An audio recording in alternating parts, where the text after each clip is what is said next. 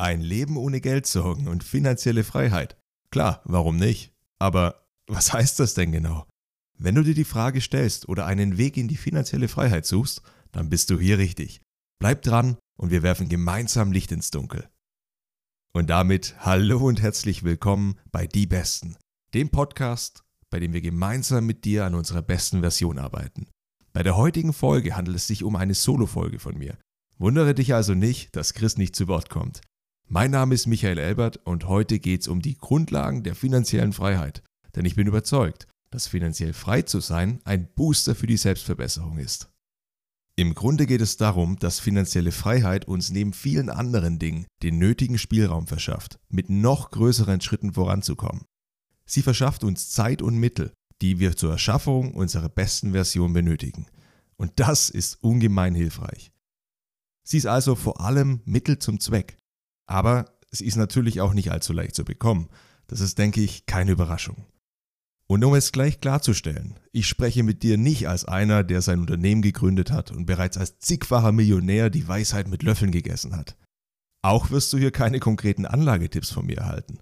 Zwar investiere ich schon seit vielen Jahren kontinuierlich mein Geld in unterschiedliche Anlageklassen, aber für tagesaktuelle Investmenttipps gibt es andere Podcasts und Plattformen. Vor allem spreche ich zu dir als jemand, der planvoll und mit viel Spaß an der eigenen finanziellen Freiheit arbeitet. Ich beschäftige mich viel mit dem Thema und bin ein eiserner Verfechter der finanziellen Bildung. Bildung, die in der Schule viel zu kurz kommt und so unfassbar wichtig für dich ist. Mein Ziel ist es, dich zu motivieren, ebenfalls einen Plan für deine finanzielle Freiheit anzugehen. Und wenn du schon mitten dabei bist, dann freue ich mich, wenn ich dir ein paar Tipps geben kann. Lass uns zunächst mal drüber sprechen, was finanzielle Freiheit denn überhaupt bedeutet. Es gibt nämlich gar keine einheitliche Definition, aber wenn ich von finanzieller Freiheit spreche, dann meine ich den Zustand, bei dem man durch passive Einkünfte so viel Geld im Monat zur Verfügung hat, dass man seinen Lebensstandard halten kann, ohne aktiv dafür arbeiten zu müssen.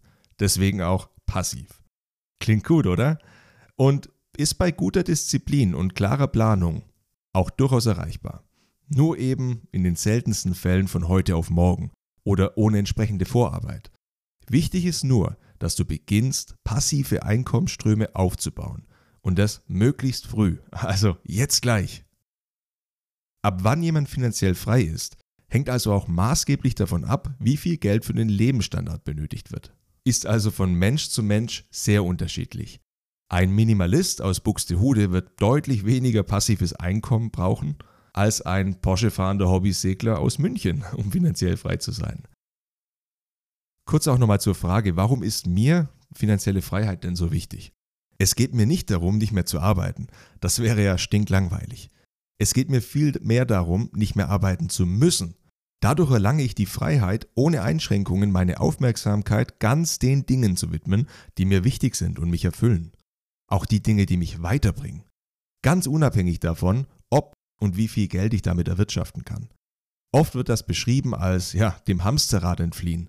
Das gibt mir dann wiederum auch die Freiheit, mehr unternehmerische Risiken einzugehen, die im idealen Fall zu weiteren Einkünften führen, die ich dann wiederum für alle erdenklich guten Zwecke einsetzen kann. Mein Lebensstandard ist ja bereits gedeckt. Okay, aber lass uns jetzt konkret werden. Wie erlange ich finanzielle Freiheit? Das Ernüchterndste und Wichtigste zuerst. Wenn du deine Erfolgschancen für finanzielle Freiheit maximieren möchtest, dann erfordert der Weg dorthin Disziplin, Geduld und einen klaren Plan. Schnelles Reichwerden funktioniert nur, indem du große Risiken eingehst, die dich leicht ruinieren können. Oder du erbst oder du gewinnst im Lotto. Darauf würde ich mich aber eher nicht verlassen. Der erfolgversprechendere Weg ist der, dass du weniger ausgibst, als du einnimmst. Klingt simpel, oder? Und das übrige Geld abzüglich einer Sparrate für möglich anfallende Anschaffungen, das investierst du und lässt die Finger davon. Und das über viele Jahre hinweg. Weil dann kann das Geld für dich arbeiten und der leider nur schwer greifbare Zinseszinseffekt verschafft dir das Ticket zur finanziellen Freiheit. Lass uns ganz kurz über den Zinseszinseffekt sprechen. Der ist nämlich wichtig. Dein investiertes Geld bringt dir eine Rendite oder Zinsen. Beispielsweise 10% pro Jahr. Wir vereinfachen das Ganze und ignorieren jetzt mal Inflation und Steuern. Das heißt, die 10% sind eine sogenannte Nettorendite. Wir vereinfachen noch weiter und nehmen statt einer monatlichen Sparrate einen einmaligen Sparbetrag an. Unterjährige Verzinsungen sind für ein Podcast-Format nicht ganz ideal. Also verzeih mir, falls du ebenfalls Wirtschaftswissenschaftler bist, so wie ich es einer bin, oder ein Mathematiker und dir das Ganze zu einfach wird. Du kannst auch gerne kurz vorspulen. Wir nehmen an, dass du 1000 Euro zu Jahresbeginn investierst, für die du am Jahresende 10% Rendite erhältst. Das heißt 100 Euro, die du sofort wieder investierst. Für die 100 Euro musstest du nicht arbeiten. Die kommen passiv. Nach einem Jahr hast du also 1100 Euro, für die du zu Jahresende schon 110 Euro Zinsen bekommst. Aus den dann 1210 Euro werden 121 Euro Zinsen nach dem zweiten Jahr. Ich hoffe, du bist noch dabei. Und nach 10 Jahren wurden aus den 1000 Euro satte 2593 Euro und 74 Cent. Ja, das habe ich natürlich im Kopf ausgerechnet. Pinnen wir das Ganze mal für 50 Jahre fort. So werden daraus, halt dich fest, 117.390 Euro und 85 Cent. Ohne dass wir je Geld dazulegen mussten. Irre, oder? Unser angelegtes bzw. investiertes Geld wächst über die Jahre exponentiell an. Das heißt, die Zinsen, die wir bekommen, die wachsen immer mehr. Jedes Jahr bekommen wir mehr Zinsen. Wichtig dafür ist, die erhaltenen Renditen sofort wieder zu investieren und das investierte Kapital nicht mehr zu entnehmen, bis du eben finanziell frei bist. Dabei gilt, je früher du mit dem Investieren beginnst, desto mehr spielt dir der Zinseszins in die Hände. Und je höher dein monatlicher Investitionsbetrag oder die Rendite, desto schneller wächst natürlich auch dein Vermögen und damit die Grundlage für deine finanzielle Freiheit. Inflation und Steuern wirken sich direkt negativ auf deine Rendite aus, wobei sich die Steuern steuern lassen. Aber dazu sprichst du am besten mit deinem Steuerberater. Zurück zur Ausgangsfrage. Du bist also dann frei, wenn du so viel passives Einkommen monatlich erhältst, wie du für deinen Lebensstandard benötigst. Oder aber du lebst von deinem Ersparten, verbrauchst es also, aber das birgt unter anderem das Problem, dass du dann erstens abschätzen musst, wie alt du wirst. Und eine Fehleinschätzung kann dazu führen, dass du im Alter irgendwann an dem Punkt bist, wo dir das Geld ausgeht. Zweitens kannst du so natürlich auch nichts hinterlassen, wenn du irgendwann mal von der Welt gehst. Ein Erbe ist dann natürlich nämlich weg. Kommen wir nun zur alles entscheidenden Frage. Wie baue ich mir passives Einkommen auf, sodass ich finanziell frei werden kann? Passives Einkommen bedeutet, dass du nicht mehr deine Zeit gegen Geld tauschen musst, was bei einer klassischen Arbeitstätigkeit der Fall ist. Bist du angestellt, so hältst du einen Geldbetrag für eine meist vertraglich festgelegte Zeit, die du arbeiten musst. Du tauscht also Geld gegen Zeit.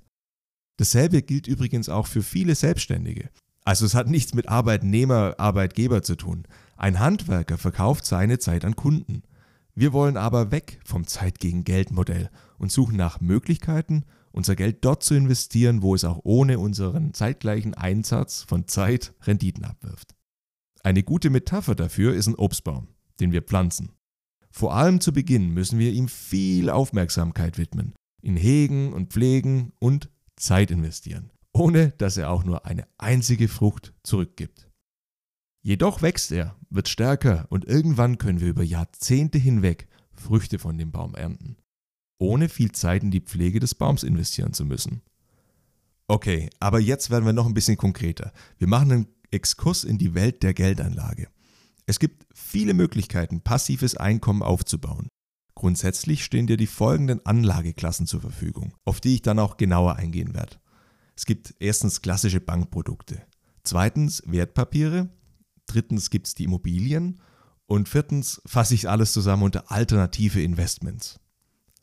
Zu den klassischen Bankprodukten gehören etwa das Girokonto, das Sparbuch, Tagesgeld oder auch Festgeld. Hier gibt es zwar nur wenig bis gar keine Zinsen, aber dennoch greifen vor allem viele Deutsche darauf zurück, weil es sich um scheinbar sichere Geldanlagen handelt. Und das mit den wenigen Zinsen war auch gar nicht immer so. Ich weiß noch, wie ich in meiner Kindheit einen Großteil meiner Ersparnisse in Festgeld bei einer Sparkasse gesteckt habe. Mit, halte dich fest, 6,75% Zinsen pro Jahr. Einziger Nachteil, ich konnte fünf Jahre lang nicht auf das Geld zugreifen. Wichtig ist, dass du dir Folgendes vor Augen führst.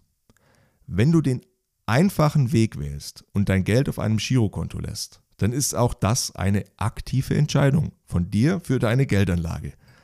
Auch wenn es sich nicht so anfühlt, erinnere dich an den Zinseszinseffekt. Leider gibt es einen ähnlichen, aber sehr negativen Effekt für dein unverzinstes Girokonto. Hier wird dein Geld nämlich von der Inflation förmlich aufgefressen. Inflation ist die Teuerung unserer Lebenshaltungskosten. Spätestens seit dem Jahr 2022 spürst du den Effekt von ihr. Alles wird teurer und was dahinter steckt, ist echt unfassbar interessant, würde aber diesen Podcast hier sprengen und ich mache lieber mal eine extra Folge dazu. Wichtig ist folgende Konsequenz für deine Spartes. Nehmen wir an, du hast sehr erfolgreich 100.000 Euro gespart. Alles liegt unverzinst auf deinem Girokonto und wir nehmen die aktuelle Inflationsrate von rund 10% an. Das heißt, der Nominalwert deines Ersparten, die Zahl, die du auf dem Konto siehst, die bleibt natürlich unverändert. Also die Zahl, die wird natürlich nicht weniger. Niemand entnimmt dir das Geld. Aber alles, was du zum Leben brauchst, wird um jährlich 10% teurer. Das heißt, von den 100.000 Euro auf deinem Konto wirst du dir immer weniger leisten können. Genau gesagt kannst du dir jedes Jahr 10% weniger davon leisten. Im Fachterminus spricht man davon, dass der Realwert deines Geldes sinkt. Und dieser Effekt ist derzeit enorm. Ein Jahr auf deinem Girokonto und deine Kaufkraft der 100.000 Euro sinkt auf nur noch 90.000 Euro. Nach zwei Jahren hast du real nur noch 81.000 Euro übrig. Und sollte die Inflation so bleiben, dann schrumpft dein hart erspartes Vermögen nach zehn Jahren auf eine Kaufkraft von nur noch, und das tut jetzt wirklich weh, knapp 35.000 Euro. Klar, die Inflation bleibt wahrscheinlich nicht so hoch, aber sie wird auch in der nahen Zukunft wahrscheinlich nicht wieder auf die von der Europäischen Zentralbank angestrebten 2% zurückkehren. Aber selbst bei 2% wäre nach 10 Jahren die Kaufkraft deiner 100.000 Euro bei nur noch knapp 82.000 Euro. Du siehst, keine Verzinsung ist wirklich teuer. Okay, aber das war's jetzt zu den Bankprodukten. Unter die Anlageklasse Wertpapiere fallen klassischerweise Aktien, Anleihen, Fonds oder ETFs und Zertifikate. Bei Anleihen verleihst du dein Geld entweder an Unternehmen, das ist oft die riskantere Variante mit höheren Zinsen, oder aber an Staaten, sogenannte Staatsanleihen. Die sind in der Regel weniger riskant, werden aber auch weniger Zinsen einbringen. Es macht hier aber natürlich einen großen Unterschied, ob du Staatsanleihen von Deutschland oder von Venezuela kaufst. Das Risiko bestimmt auch hier die Rendite. Aktien sind in der Anlageklasse mein absoluter Favorit. Durch den Kauf erwirbst du einen Anteil an einem börsengelisteten Unternehmen. Du wirst also zum Miteigentümer. Anders als bei den Bankprodukten investierst du also in einen Sachwert.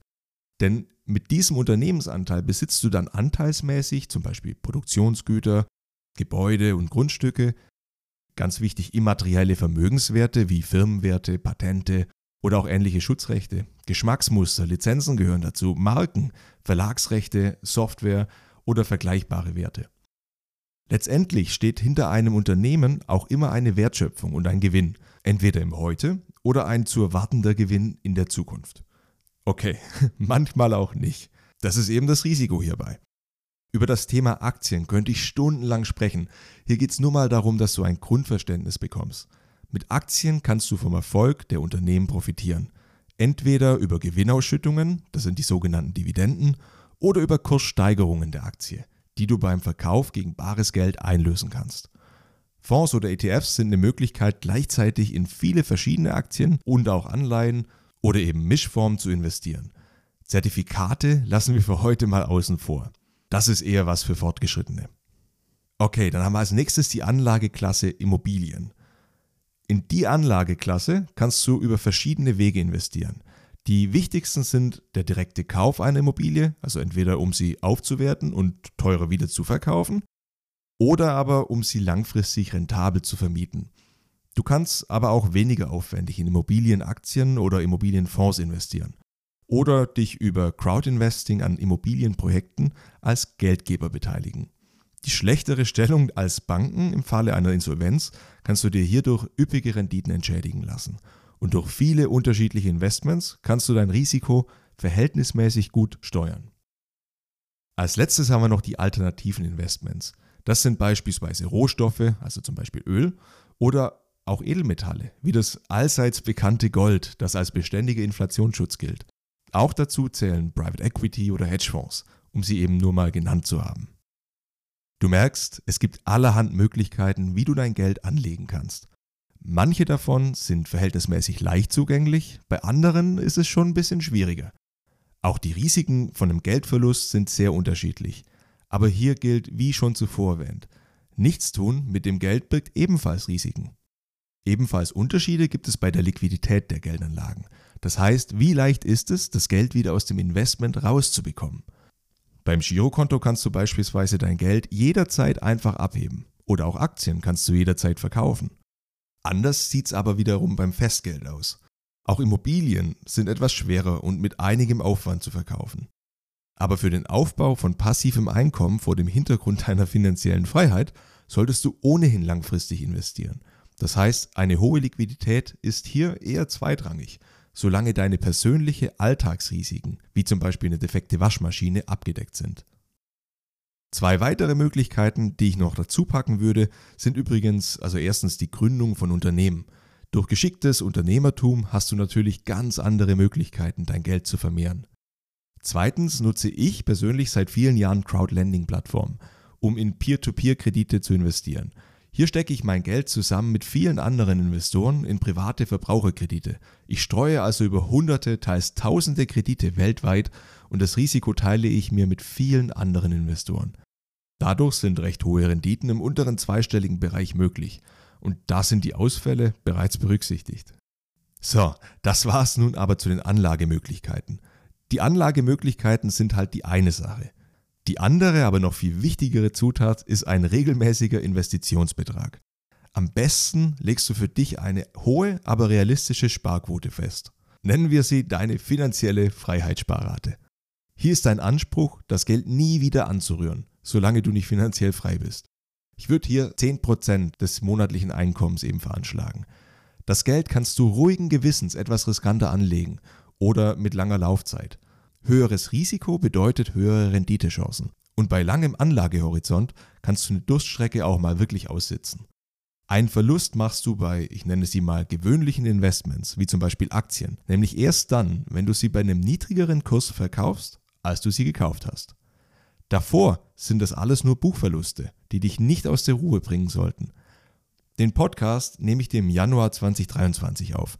Das heißt, der jahrelange Bullenmarkt, in dem du praktisch in alles investieren und satte Gewinne mitnehmen konntest, wurde durch die Corona-Pandemie und den russischen Ukraine-Krieg und all seinen Folgen für die Weltwirtschaft beendet. Meine privaten Depots waren insbesondere im letzten Jahr zwischenzeitlich erschreckend tiefrot mit satten Buchverlusten. Aber ich habe in der Zeit keine einzige Aktie verkauft, was im Übrigen nicht unbedingt die beste Entscheidung war. Aber dennoch bin ich heute wieder deutlich im grünen Bereich, mit Buchgewinn, habe aber die ganze Zeit über Dividenden kassiert. Was ich damit unterstreichen möchte ist, finanzielle Freiheit ist ein Marathon, es ist kein Sprint. Deswegen brauchst du dir um die Kursschwankungen überhaupt keine Sorgen machen. Die sind völlig normal und solange du weiterhin vom langfristigen Erfolg deiner Investments überzeugt bist, solltest du auch nicht mit Verlusten verkaufen. Entscheide dich für eine Anlagestrategie, such dir die dazu passenden Anlageklassen und Werte aus und bleibe deiner Strategie treu, solange du eben nicht eines grundlegenden Besseren belehrt wirst. Schwankungen sind völlig normal und du wirst sie nicht vermeiden können. Es kann psychologisch übrigens hilfreich sein, verschiedene Konten anzulegen. Eines für deine finanzielle Freiheit, eins für deine notwendigen regelmäßigen Ausgaben. Die sollten idealerweise 55% deiner Einnahmen nicht übersteigen. Am besten machst du noch ein Konto für mögliche anfallende Konsumausgaben. Also der Urlaub, eine neue Waschmaschine, die Autoreparatur, all diese Ausgaben. Sodass du nicht und niemals an dein finanzielles Freiheitskonto gehen musst, wenn die nächste Reparatur ansteht. Hier legst du das Geld am besten kurzfristig an, zum Beispiel auf Tagesgeldkonten. Aktuell gibt es auch hier wieder um die 2%, je nach Bank. Wenn du das Ganze zur Perfektion bringen möchtest, dann legst du noch zwei weitere Konten an. Eins für deine Bildung und eins für deine Spaßausgaben, mit denen du es dir nach Lust und Laune gut gehen lässt. Ganz ohne ein schlechtes Gewissen.